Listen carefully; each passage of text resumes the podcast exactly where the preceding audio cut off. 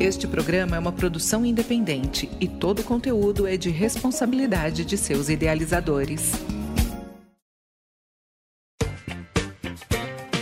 Um espaço de diálogo, um programa feito para ouvir as vozes de especialistas e da população. Cidades de Fato, o seu papel inclusivo e o nosso papel cidadão.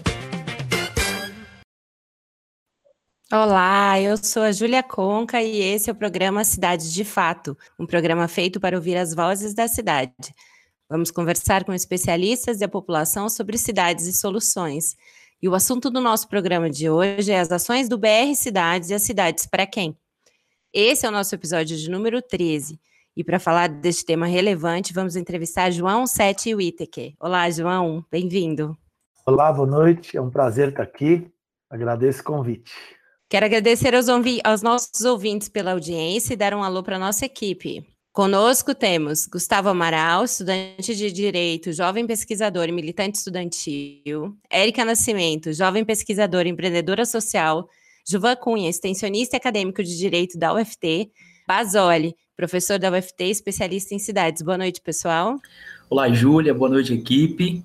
Boa noite, Boa noite Júlia. Bom programa para a gente. Boa noite, boa noite aos ouvintes. Obrigado ao João por estar com a gente. O nosso convidado de hoje, João Sete Ferreira, é graduado em Arquitetura e Urbanismo pela Universidade de São Paulo e em Economia pela Pontifícia Universidade Católica de São Paulo. É mestre em Ciência Política e doutor em Arquitetura e Urbanismo pela Universidade de São Paulo. Teve o prêmio de melhor tese de doutorado pela Associação Nacional de Pesquisa e Pós-Graduação em Planejamento Urbano e Regional, ANPOR. Atua como professor e consultor nos seguintes temas: políticas habitacionais, habitação social, desenvolvimento ambiental urbano, instrumentos urbanísticos e estatuto da cidade, economia urbana e mercado imobiliário, globalização e cidades globais. É autor do livro o Mito da Cidade Global, o papel da ideologia na produção do espaço urbano, pela editora Vozes, e de produzir casas ou cida construir cidades, desafios, desafios para um novo Brasil urbano, como coordenador, e de vários capítulos de livros e artigos, e foi também secretário municipal de habitação da cidade de São Paulo no ano de 2016. Damos início agora ao nosso primeiro quadro, onde os nossos estudantes vão conduzir as perguntas. É com vocês, pessoal. Olá, João, boa noite, seja bem-vindo novamente, né? Boa noite. E para começo de conversa, João, afinal, o que é o BR Cidades? Quem é o BR Cidades? Olha, o BR Cidades é um movimento, né? Um movimento é, político urbano, vamos dizer, acho que seria a melhor definição, é, no sentido que ele não é político partidário, ele reúne as pessoas que militam em torno da causa é, de cidades mais justas, né? É, que é uma causa muito importante aqui no Brasil. Ele, ele, na verdade, nasce a partir da iniciativa do Levante Popular da Juventude, né? É, é, e que procura a Hermínia Maricato, que a gente conhece bem, né, urbanista, isso há três anos atrás já, é, para ser ela, é, do alto da sua experiência, né, ser a, vamos dizer, a, a pessoa instigadora dos jovens da da, do, do levante popular das, da, da juventude. E a ideia foi a gente começar a juntar novamente é, um grupo de pessoas, de profissionais, de, de, de militantes que estava muito disperso, porque na verdade a causa urbana ela se tornou tão, tão complexa que ela muitas vezes ela causou uma certa divisão, né? Entre especialidades, quer dizer, aqueles que trabalham pela questão ambiental, aqueles que trabalham pela questão do direito urbanístico, os outros trabalhando em torno é, do saneamento, outros trabalhando em torno da questão dos transportes, outros habitação. E, na verdade, todo mundo está trabalhando a questão do urbano. Os que trabalham saúde também, agora a gente sabe né, no Covid o quanto está relacionado. Então, a ideia foi fazer uma junção de pessoas que são de setores que giram em torno da questão urbana, que militam, e fazer a junção entre talvez três grupos de pessoas que trabalham e militam nessa questão. Por um lado, é, os universitários, né, pessoas que refletem na universidade. Por outro lado, aqueles que são gestores, ou seja, que trabalham essas questões nas administrações né, do Brasil afora, municipais, estaduais ou mesmo federal.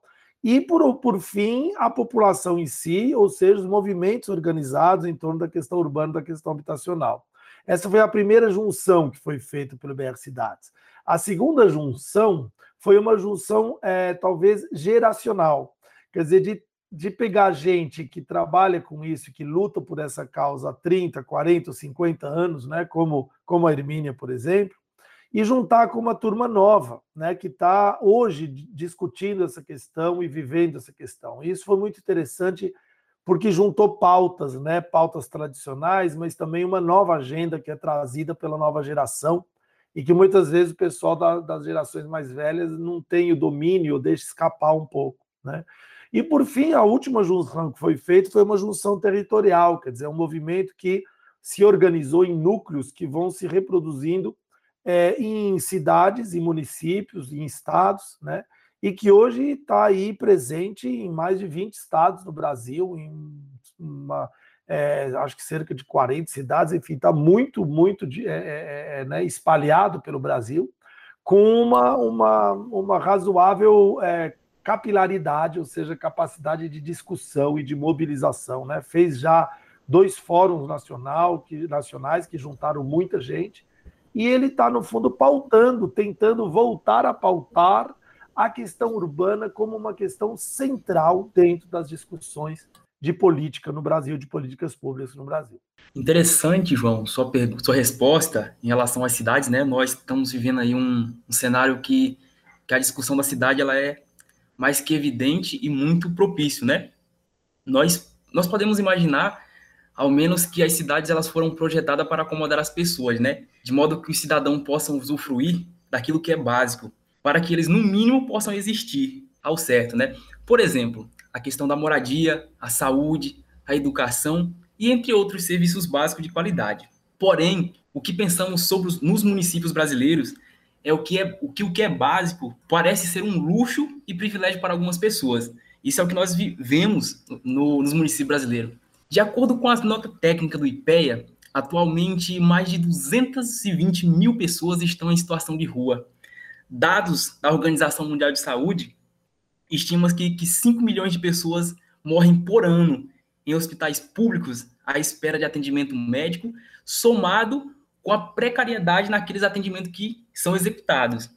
Na educação, um estudo feito pela Unicef, em conjunto com o SEMPEC, mostrou que cerca de 1,1 milhão de pessoas não têm acesso à educação formal.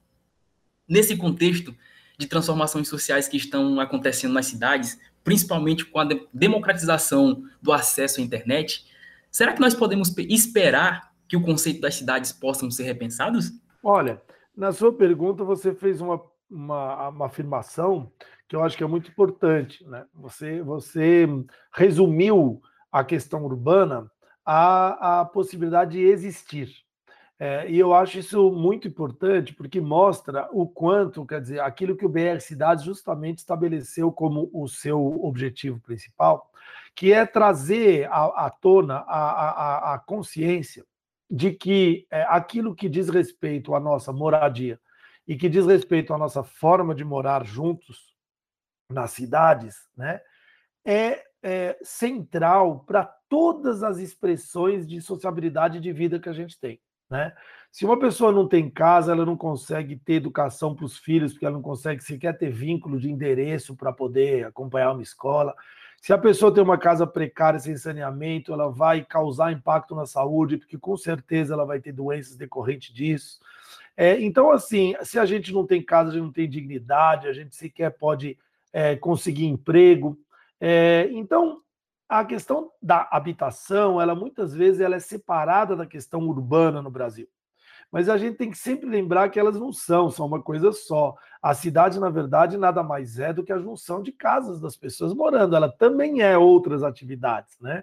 É, de comércio, industriais, o que for. Mas antes de tudo, a casa é o conjunto de abrigos individuais que a gente tem, né? A, a cidade. Então, é, é, é eu acho que você colocou isso de uma maneira muito boa. Agora, Proble o problema é que, por outro lado, essa, essa dinâmica urbana que eu chamo, utilizando o autor, é, o Henri Lefebvre, né, geógrafo francês, e, e, e, associando ele com alguns autores mais recentes, o Joachim Hirsch, ou também é, aqui no Brasil, Alisson Mascaro, que trabalham a ideia das formas sociais, eu, eu chamo é, é essa questão urbana da forma urbana, como uma derivação de uma determinada sociabilidade dentro do capitalismo.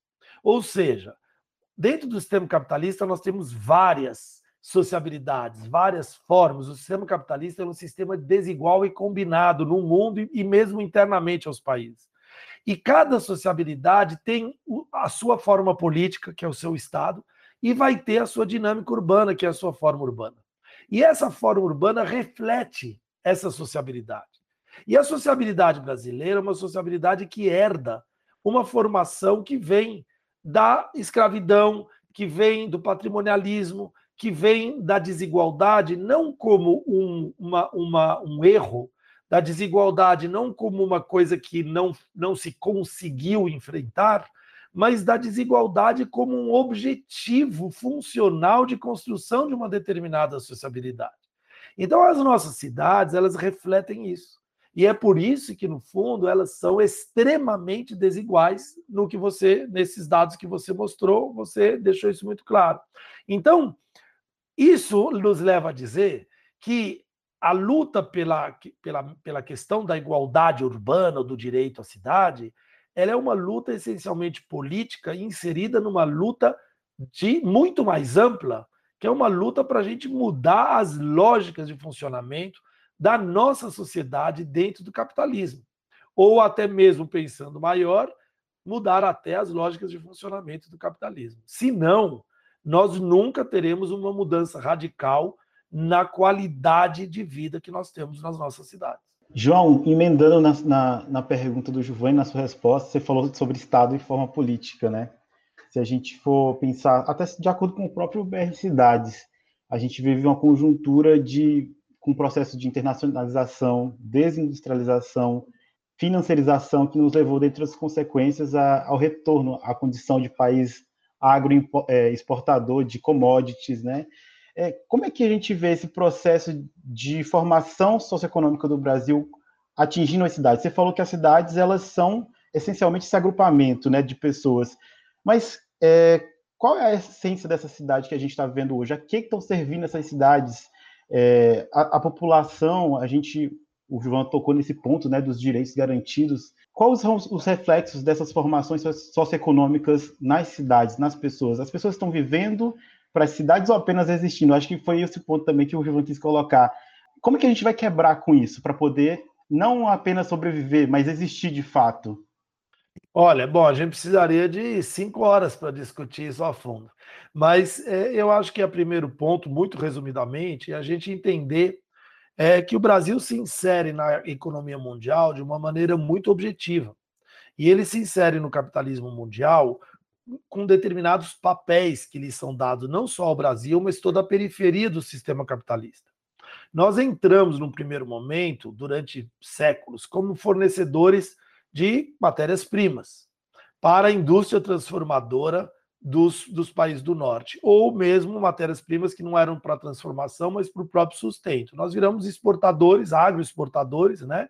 De commodities, de produtos agrícolas. Essa sociedade, ela se encaixava de tal maneira, de, de uma, por uma lógica, em que o Estado aqui no Brasil nunca foi, é, é, vamos dizer, nunca precisou para fazer funcionar essa economia, nunca precisou é, ampliar o acesso de toda a população às, modernizações decorrentes de qualquer tipo de avanço, de, de, de, né, de qualquer tipo de desenvolvimento nós tivemos um desenvolvimento do qual grande parte da população sempre foi alijado, porque na verdade o Estado aqui ele era um instrumento para tornar eficaz a máquina de exportação de matérias-primas. Quando nós tivemos a nossa industrialização, nós fizemos o que a China fez hoje. Nós nos tornamos exportadores, ou melhor, não exportadores, mas fornecedores de mão de obra barata para a economia capitalista mundial. Então, mais uma vez, nesse, nesse surto de industrialização, que foi chamado de industrialização com baixos salários, e a Hermínia chama de urbanização com baixos salários, nós tivemos uma participação no capitalismo que foi essencialmente a de fornecer mão de obra barata para uma produção que, na sua grande parte, não ficava aqui, era destinada à exportação. Portanto, mais uma vez, nós não tivemos nenhum momento em que fosse interessante ou necessário ampliar de maneira drástica o mercado interno nosso, fazendo com que os cidadãos se tornassem também consumidores, o que na lógica do capitalismo é muito importante. Isso foi necessário na Europa do pós-guerra e nos Estados Unidos do pós-guerra para sair da crise de 1930 e da crise da Segunda Guerra Mundial. Construir uma sociedade de consumo de massa significa construir, construir uma cidade em que o capitalismo permitiu lá, não permite mais hoje em dia, mas permitiu naquela época uma certa homogeneidade de salários e de rendas. Aqui não houve isso. Então, no terceiro momento, nós, ou seja, isso fez com que nós nos tornássemos uma sociedade extremamente desigual, em que a concentração da renda, a desigualdade, era um fator preponderante para manter os salários baixos, para manter o nosso país numa lógica que a gente era exportador de mão de obra barata e de matérias-primas. Portanto, as nossas cidades, elas nascem nessa conjuntura. Elas são cidades que nascem por uma lógica que não tem um Estado que construa ou que produza a infraestrutura urbana para tornar a cidade homogênea por toda a sua população porque não é toda a população que é inserida na lógica da sociabilidade econômica do nosso capitalismo. O nosso capitalismo, que eu chamo de forma social patrimonialista, é um capitalismo que, na sua definição, ele deixa a maioria da população de fora. Ele é concentrado numa pequena parcela de 30%, 40% da população que se beneficia deste modelo, que é um modelo não de expansão nacional, de autonomia, de independência, mas é um modelo de dependência total, privilegiando a partir de um acordo que privilegia sempre os setores mais ricos. Nossas cidades são exatamente o retrato dessa lógica, ou seja, elas são cidades que crescem não pela ação do Estado regulador, não pela ação do Estado que produz uma cidade que seja homogênea. Elas crescem pela ação de um Estado que segue aquilo que é determinado pelos setores mais ricos, que pedem a esse Estado, tá certo? Que determinam, que dizem para onde devem ir os investimentos públicos. Então, no final, vocês vão me pedir para indicar um livro, eu já falo desde já, é, é, é, Flávio Vilaça, no seu Espaço Interurbano Brasil, mostrou isso faz tempo, como nas cidades brasileiras, é o, é o mercado que determina qual é a maneira que a cidade deve crescer, de tal forma que ela tem os pequenos bairros ultra privilegiados e o resto de população que fica à mercê da sua própria sorte, mas não que isso seja um erro. Isto foi uma vontade, isso foi uma forma muito eficaz de promover a nossa urbanização nos moldes do que foi o nosso desenvolvimento econômico e social. Uh, João, a gente até já comentou aqui no Cidade de Fato sobre essa contradição, né, de como as pessoas que têm seu direito à moradia negligenciado vão ficar em casa na pandemia, né? E eu sei que o BR Cidades vem trabalhando na campanha Despejo Zero. Eu queria que você contasse para a gente mais sobre essa campanha. Olha, a campanha Despejo Zero, ela é porque, na verdade, o que, que a pandemia mostra? Né? A pandemia, ela apenas, as pessoas ficam falando em novo normal. Tomara que não, né? Porque se for para ser um novo normal com a normalidade do que era, nós estamos fritos. Porque a normalidade é essa que eu acabei de explicar. É uma lógica de uma urbanização que deixa de fora 60% da sua população, no mínimo, né? que deixa sem casa, sem saneamento, sem nada. Então, se o novo normal for manter essa mesma é, diferentes desigualdade, mas com a diferença que os mais ricos ficam em casa se falando pela internet, nós não vamos mudar nada. Por quê? Porque nós temos um problema.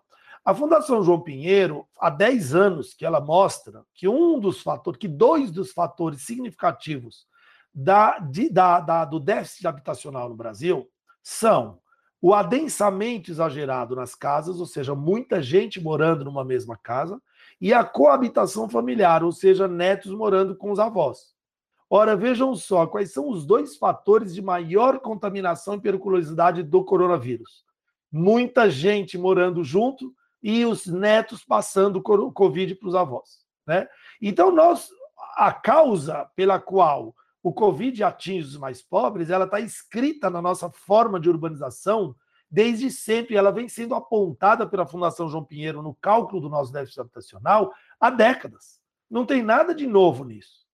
Então, o que acontece? Nesse cenário, você tem uma situação de uma doença que é muito estranha, porque ela é combatida com algum sucesso pelos setores mais ricos, como tudo. Como a, saúde, como a educação, os mais ricos, de alguma maneira, dão um jeito de sair melhor dessa história. No caso, não é nem em relação à vacina, se bem que já estão saindo estudos mostrando que até mesmo para vacinação nas grandes cidades, os bairros mais ricos, a população mais rica está sendo privilegiada na ordem de chamada e assim por diante, né? Porque é natural, é assim que funciona a nossa lógica. Mas não é só por causa disso, é pelo fato de que, como você bem disse, quem tem casa fica em casa. Quem tem casa tem internet, quem tem casa muitas vezes tem emprego que lhe permite ficar em casa. E a população mais pobre ou não tem casa, ou tem que sair de casa, porque inclusive os seus patrões mais ricos continuam exigindo que eles saiam de casa. E eles pegam ônibus, e eles se deslocam e assim por diante. E o pior de tudo é que, dentro desse cenário em que o Covid, cientificamente falando, atinge de fato a população mais pobre, pelas razões que eu acabei de explicar, porque é uma população que tem mais é, densidade habitacional e maior nível de coabitação familiar, essa, o, o quando, quando você tem é, é, essa situação e uma situação que atinge ainda mais aqueles que estão em, em, em uma situação de precariedade e de possibilidade de despejo, você começou a ter uma série de municípios e de juízes pelo Brasil afora que começou a dar ordem de despejo apesar dessa situação. Ou seja, literalmente mandando as pessoas para uma, uma eventual morte, porque o Covid eventualmente pode matar essas pessoas. Então, se lançou essa, pesquisa, essa, essa campanha, muito pelo movimento, BR Cidades participa dela, organiza, mas é também muito organizada por todos os movimentos sociais de moradia. E essa campanha redundou agora né, na lei que acabou sendo aprovada e que a gente espera que vá ser, portanto, aplicada, que você não tenha despejo, pelo menos o mínimo de dignidade que você tem que exigir no Brasil, é que essas ações que são violentas de despejo, elas sejam suspensas no momento da pandemia. Interessante falar sobre essa questão do manifesto, né, do BR Cidades. Nós podemos perceber a importância no poder legislativo, né? Porque as consequências que a sociedade vive nada mais é do que um reflexo do poder legislativo. Dentro desse contexto, João, é, existe um manifesto dentro do BR Cidades, né? Que se fala de projetos para cidades do Brasil. Que projeto é esse? Fala um pouco para a gente sobre essa agenda urbana. Há núcleo, em algum, núcleos em algumas cidades do país? Como as pessoas podem contribuir? E seguindo uma segunda pergunta, Existe alguma, algum instrumento de lei em vigência no Brasil que teve por iniciativa do BR Cidades? Bom, tem essa, eu acho que essa lei do despejo zero, que se eu não me engano foi aprovada há uma semana aí, é um primeiro resultado. Né? Agora, talvez tenha outras no nível estadual ou municipal, mas que eu tenha conhecimento, não. Mas essa agenda que você falou, ela é uma agenda importante pelo seguinte: ela não é única e ela nunca será única porque as questões urbanas são extremamente variadas e depende muito do contexto político de cada lugar.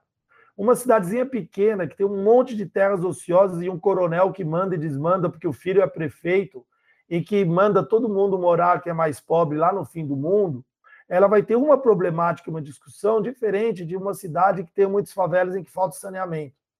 Então, na verdade, as pautas urbanas elas são muito variadas e elas precisam ser, vamos dizer, encampadas com essa diversidade para que elas sejam efetivas nas demandas que existem em cada lugar, em cada município.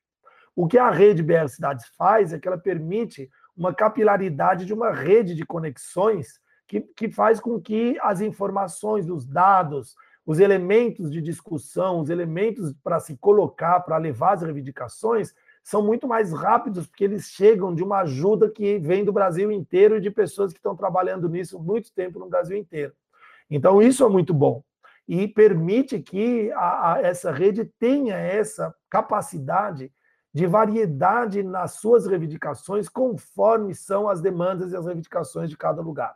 Agora, essa pauta, por outro lado, ela também não foge de um grande leque de coisas que acaba sendo sempre o mesmo. É claro que nós temos uma discussão política que está sempre tangenciando a famosa dualidade entre reforma ou revolução. É, e é claro que a gente politicamente defende coisas muito drásticas, como o fim do capitalismo e a substituição por um outro modelo.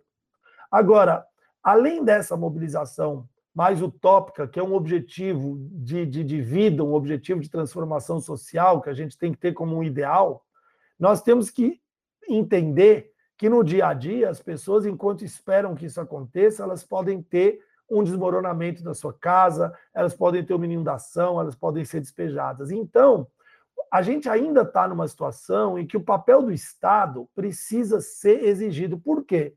Porque na questão urbana, tudo depende do Estado. A gente tem que entender que a cidade nada mais é do que uma rede sistêmica de infraestruturas que é socialmente produzida e que é produzida essencialmente pelo Estado. Então, na verdade, a gente precisa o quê? Exigir saneamento.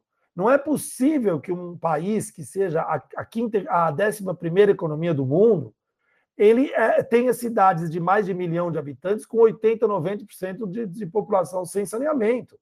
Nós precisamos exigir transporte público de massa, gratuito ou extremamente subsidiado.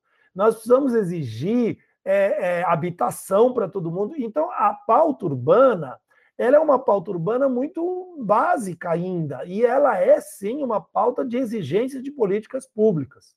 O que eu estava dizendo no começo, que BR Cidades juntou gerações e que é muito importante, é que as novas gerações elas acrescentaram a essa pauta urbana, que é uma pauta já mais do que conhecida, que diz respeito a saneamento ambiental, que diz respeito a transporte, a sistemas de transporte, que diz respeito à provisão habitacional e etc a ela se juntam outros recortes que não existiam, não eram muito vistos até hoje, como os recortes de gênero, de inclusão das minorias, como os recorte, o recorte da questão racial, que no Brasil é muito importante, não tinha sido até hoje suficientemente incorporado na discussão urbana, quando na verdade é central na questão urbana, porque quando você vai ver a divisão a, a das cidades pela questão é, é, é, de, de, racial, você vê que nós produzimos cidades que são efetivamente de um verdadeiro apartheid é, é, é que é absolutamente inaceitável. Agora vamos engrossar o nosso caldo e dar início ao nosso segundo bloco, a conversa com o especialista. Agora quem comanda a entrevista é o professor Basoli. Bom, iniciar agradecendo novamente ao João por estar conosco, é, João, é o seguinte, é, você tocou um, um, ponto que eu acho que, que é muito interessante. Nós fizemos aqui, o, nos nossos episódios anteriores, nós tivemos aqui a professora Ana Carla. Ela fez um trabalho, é uma professora aqui da, da, nossa, da nossa região, de Palmas, né? Ela fez um trabalho em Palmas relacionado à questão socioterritorial, né? E, e o tratamento da Covid. É, eu me lembro que na ocasião é, eu a, a, fiz esse apontamento, eu fiz um, recorte territorial em relação à vacina, porque ela identifica, como em outras regiões do país, que o maior número é, de mortes acontece na periferia. obviamente que essa defesa do recorte territorial ela tem né, ela, é, ela é subsidiada ao parâmetro né, da questão da comorbidade, da questão né, da, do grupo de risco, enfim.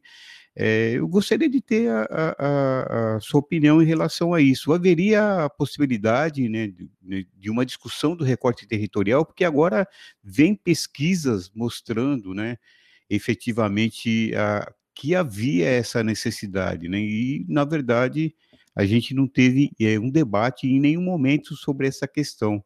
Eu gostaria de ouvir a sua opinião.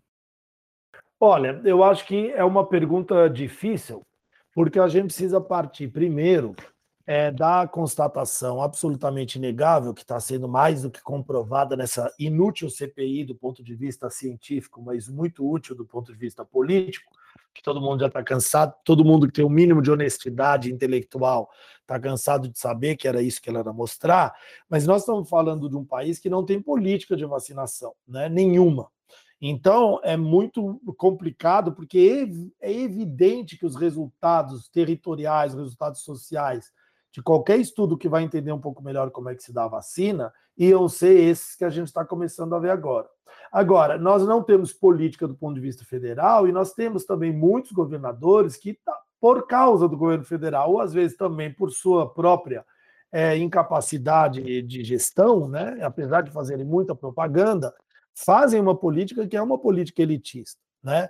Então, você, por exemplo, você, é, tudo bem, favori, você aqui em São Paulo, não sei como é que é, por aí. Mas aqui em São Paulo, por exemplo, se favoreceu profissionais de saúde que da frente, que estão na frente. Ótimo, perfeito, né? Aí no segundo momento, vai, se, vai se, se favorecer profissionais de saúde de qualquer área. Então, psicólogos que atendem em casa remotamente, é, você vai favorecer. Eles têm que se vacinar, tá? Não é que porque, porque a política é mal feita que ele daí então vou falar, não, eu eticamente vou ficar em casa, não vou me vacinar. Então, tem que ir. Se a política manda, tem que ir, porque a gente tem que vacinar o mais rápido possível todo mundo. Mas a política ela é meio ruim, porque aí você passa a ter, por exemplo, personal trainers que são vacinados, né? Porque são profissionais de saúde, e assim por diante. Quanto que, na verdade, você teria que ter, por exemplo, os profissionais educadores de escolas públicas, que entraram na lista só no final aqui em São Paulo, e acima de 47 anos, só agora começou a baixar, depois de meses, que atendem todas as escolas públicas da periferia. Você precisava ter, inclusive, trabalhadores que não têm condição de ficar em casa. Esse deveria ser um critério que ia ser favorecer direto a vacinação daqueles que não podem ficar em casa. E quem pode ficar em casa, espera um pouco mais, porque pode ficar em casa. Então você poderia fazer outros recortes em relação à vacinação que seriam muito mais eficientes em termos de cortar o processo epidêmico de, de, de, de, contamina, de contaminação, mas ao mesmo tempo você também estaria é, é, revertendo essa injustiça de você acabar favorecendo a, a população mais rica, como sempre. Né? Então, você tem muitos erros que foram cometidos que fazem com que, de fato, você tenha muito mais, vamos dizer, é, efeito sobre a população mais pobre. E não é só por causa da vacinação é também por causa da capacidade do sistema público hospitalar no território. Qual é a capacidade que ela tem? Lá no começo da pandemia, é, a Fernanda Pinheiro, que é uma geógrafa aqui que atuou comigo na, na, Secretaria de Habitação, ela fez aqui um estudo rápido em que ela mostrou que naquela primeira onda de contaminação, nos bairros ricos de São Paulo, para cada 47 pessoas contaminadas, você tinha uma morte. Enquanto que nos bairros de extrema periferia de São Paulo, para cada uma pessoa é, é, é, contaminada, você tinha uma morte. Ou para cada duas, na maioria deles, você tinha uma morte. Ou seja, significa, significa dizer que você pegou Covid nesses bairros muito pobres, você tinha 50% de chance de, de, de morrer. Quanto que nos bairros ricos você tinha uma chance em 47. Né? Então, é, é, por que isso? Porque a rede hospitalar é mais eficiente, porque os mais ricos têm atendimento de saúde em casa, têm atendimento de saúde porque eles pagam bons planos de saúde. Então, imediatamente, eles têm um primeiro sintoma de qualquer gripezinha, que seja uma gripezinha de verdade, não aquela do Bolsonaro, que é a Covid, eles vão para o hospital imediatamente, eles têm, tinham como ir. E, portanto, quem tinha Covid era tratado de maneira muito rápida. E isso, evidentemente, que tem efeito. Né? Você tem efeito porque não é a questão do tratamento precoce, mas é a questão. É, na verdade, é, porque essa história do tratamento precoce foi também deturpada, né? É claro que se você percebe antes, se você começa a tomar remédios né, normais, não, não a cloroquina, mas remédios normais mais cedo, você tem mais chance também, você tem um acompanhamento médico, eventualmente ser hospitalizado, se for o caso, mais rapidamente tal. Esses números mostravam inclusive que as pessoas nos bairros mais pobres de grandes cidades como São Paulo tinham, inclusive, dificuldade para chegar até o posto de saúde. Não é uma questão só que elas não tinham plano, é que é mais difícil, os planos, de, os, os postos de saúde são mais raros no território, são, não são tão, não tem tantos, não tem tanto hospital particular, você tem que ir para um posto de saúde que normalmente, naquele antigo normal, você levava dois, três, quatro, cinco meses para conseguir uma consulta ou um exame. Então vai ser, não vai ser muito diferente na hora que você precisar de uma coisa emergencial. Então é um pouco por aí, quer dizer, eu acho que nós temos, na verdade, como era de se esperar, um reflexo né, epidemiológico daquilo que é uma lógica de concentração da renda e de favorecimento à população mais rica, que é o que move, vamos dizer, a nossa sociabilidade. Ok, João, eu vou aproveitar a sua presença aqui, porque é, nós somos de uma geração que participou da construção né, do Estatuto da Cidade. É, então, uh, estamos a caminho dos 20 anos e eu sei que você está participando aí de né, várias movimentações aí a nível nacional, aí, em vários pontos né, é, surgiu a discussão em relação ao estatuto.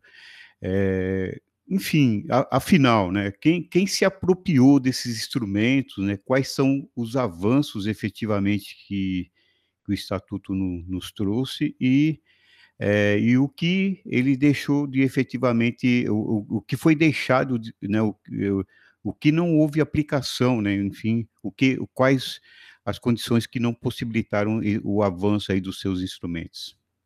Olha, vamos voltar um pouquinho a que eu estava respondendo para o Juvan, que é o seguinte: a questão do Estado.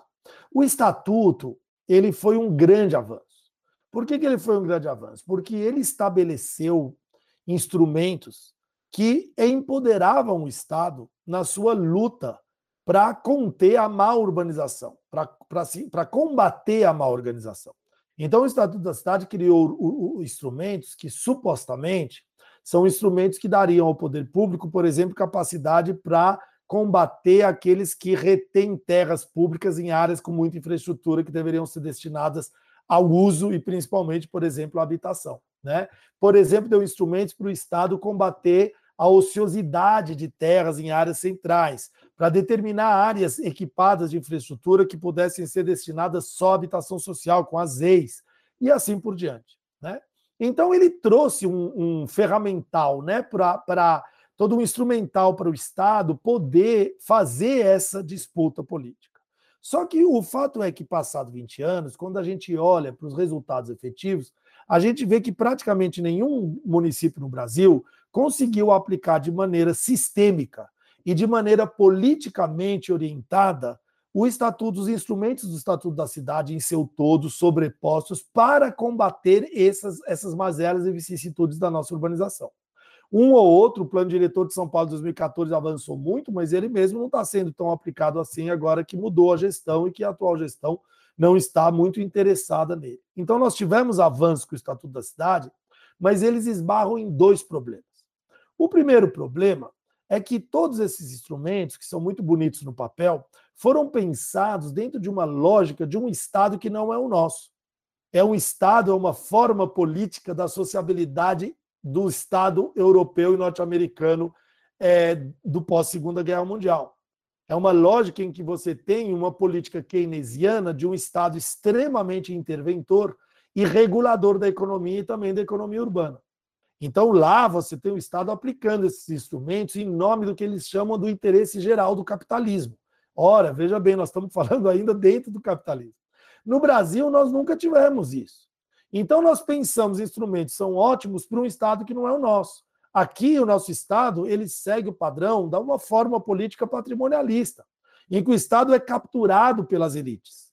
Então, como é que você vai ter, vamos dizer assim, um prefeito que é dono de metade das terras da cidade, inclusive daquelas que ficam ociosas, porque ele está especulando, é a família dele, o filho dele, o sobrinho é o prefeito. Tem cidades grandes no Brasil que isso acontecia, por exemplo, o Maringá era uma delas, em que a família do prefeito é dona de metade das terras que são ociosas na cidade. Como é que a gente quer que um prefeito desses ele vista, ele, ele mude o boné e do boné de, de, de, de, prefeito, ele vai conversar com ele mesmo, que vai ter o boné de proprietário de terra ociosa. Ele vai falar: olha, eu, Estado, vou te combater enquanto proprietário de terra ociosa. Não existe isso. Então, nós tivemos esse primeiro grande impasse, mas ele foi fortalecido pela segunda razão. A segunda razão é que o Estatuto da Cidade é uma política que foi conquistada centralizadamente, ou seja, nós juntamos todas as forças do Brasil para aprovar uma lei federal em Brasília. Ótimo. Só que essa lei federal, para ser aplicada, ela precisa ser descentralizada nos 5 mil municípios brasileiros, 5.600 municípios brasileiros. Então, o que acontece? O problema é que as disputas pelo território, as disputas frente à desigualdade, o enfrentamento do prefeito ou do dono de terra, que é prefeito, ou do dono de terra, que não é, mas é muito poderoso, ele, ou do coronel, ele se dá no município. Então, nós dividimos, vamos dizer, o estatuto da cidade por 5.600. E nós tivemos que esperar que em cada município brasileiro você tivesse uma correlação de forças necessária para que se fizesse essa luta local. E isso é muito difícil, porque significa, na verdade, fazer a luta política pela superação do nosso modelo social e político. Então, por isso eu acredito que nós temos tantas dificuldades e é tão fácil retroceder em relação a essa questão do Estatuto da Cidade. Mas ainda bem que a gente tem ele, porque nós com certeza ainda vamos recuperar e avançar em cima disso. É uma batalha, é uma luta que avança e recua, avança e recua. Como tudo o resto no Brasil hoje, nós estamos num momento de recuo, mas que com certeza vai levar a um novo avanço. Que bom ter uma visão otimista e um final otimista para que a gente está vivendo. Infelizmente, estamos chegando ao fim do nosso programa e não poderia deixar de pedir que o nosso convidado dessa noite, João Sete Whittaker Ferreira, faça nossas considerações finais e nos faça oficialmente a indicação de algum material de leitura ou de arte e que, por fim, nos diga em poucas palavras o que é cidade de fato para você. Fique à vontade. Bom, primeiro eu agradeço aí pelo convite, muito legal bater papo sobre essas questões, espero que eu tenha contribuído aí para o debate, mas é um debate fundamental e, sobretudo, aí um nada contra o Basoli, é claro, meu colega aí de tantas lutas, mas ele é fundamental que seja um debate tocado por gente jovem, que nem vocês fizeram as perguntas, porque vocês são os que asseguram né, a continuidade daquilo que a nossa geração aqui do Basoli, minha e de tantos outros, a gente vem lutando há muito tempo. Então, acho muito importante e eu acho que vocês estão de parabéns pelas perguntas excelentes e, pelo, e por esse empenho. É, ah, eu, eu, eu toco um pouco de música, muito mal e porcamente, mas eu, eu, eu sou um pouco músico, então eu vou indicar para todo mundo que tiver aí Spotify ou não, porque acho que dá para achar em outros lugares, o Hamilton de Holanda, de Holanda, que é um excelente né, músico brasileiro, uma das nossas feras, ele fez uma, um, uma espécie de, um, de, um, de uma brincadeira em que ele que se chama Canto da Praia, junto com João Bosco, em que eles jogam uma música no, no, na internet, é só colocar na internet canto, projeto Canto da, da Praia. É Hamilton de Holanda, e que ele coloca uma música e eles tocam a base da música, eles pedem para músicos do Brasil inteiro completarem. É, é, e é um projeto maravilhoso que a gente pode assistir no Instagram deles, Canto da, pra, da Praia, pode assistir no, no, site, pode assistir no Spotify. E tem um disco. Isso eles fizeram para lançar um disco. Eles falaram: já que vocês não podem vir nos assistir no lançamento, a gente vai até vocês e vocês tocam com a gente.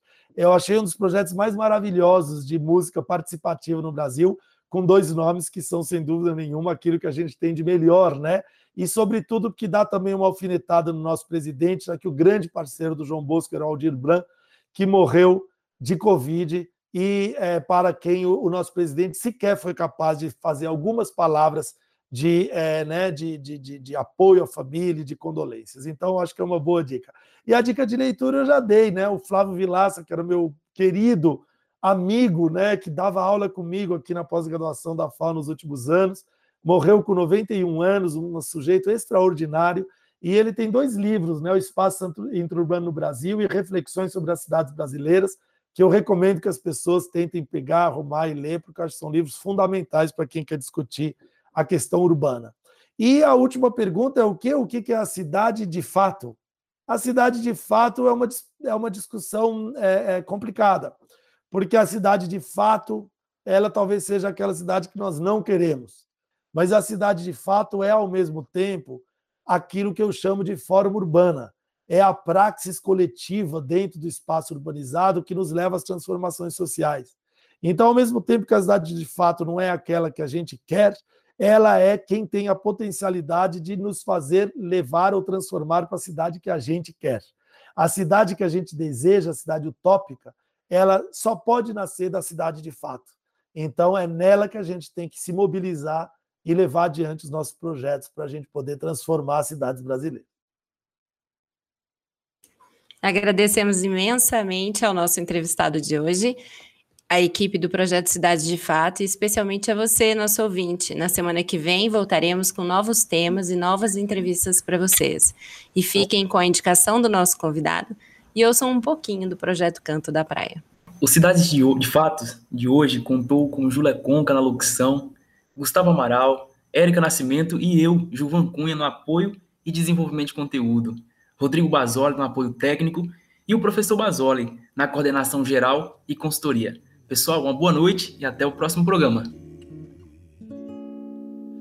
Haja por que tão triste assim agora?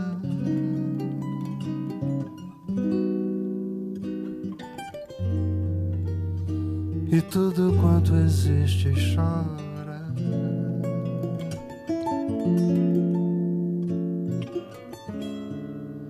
Teu rosto na janela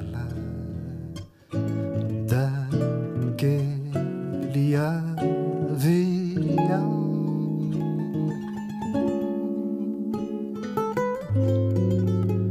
Lá embaixo a terra é um mapa.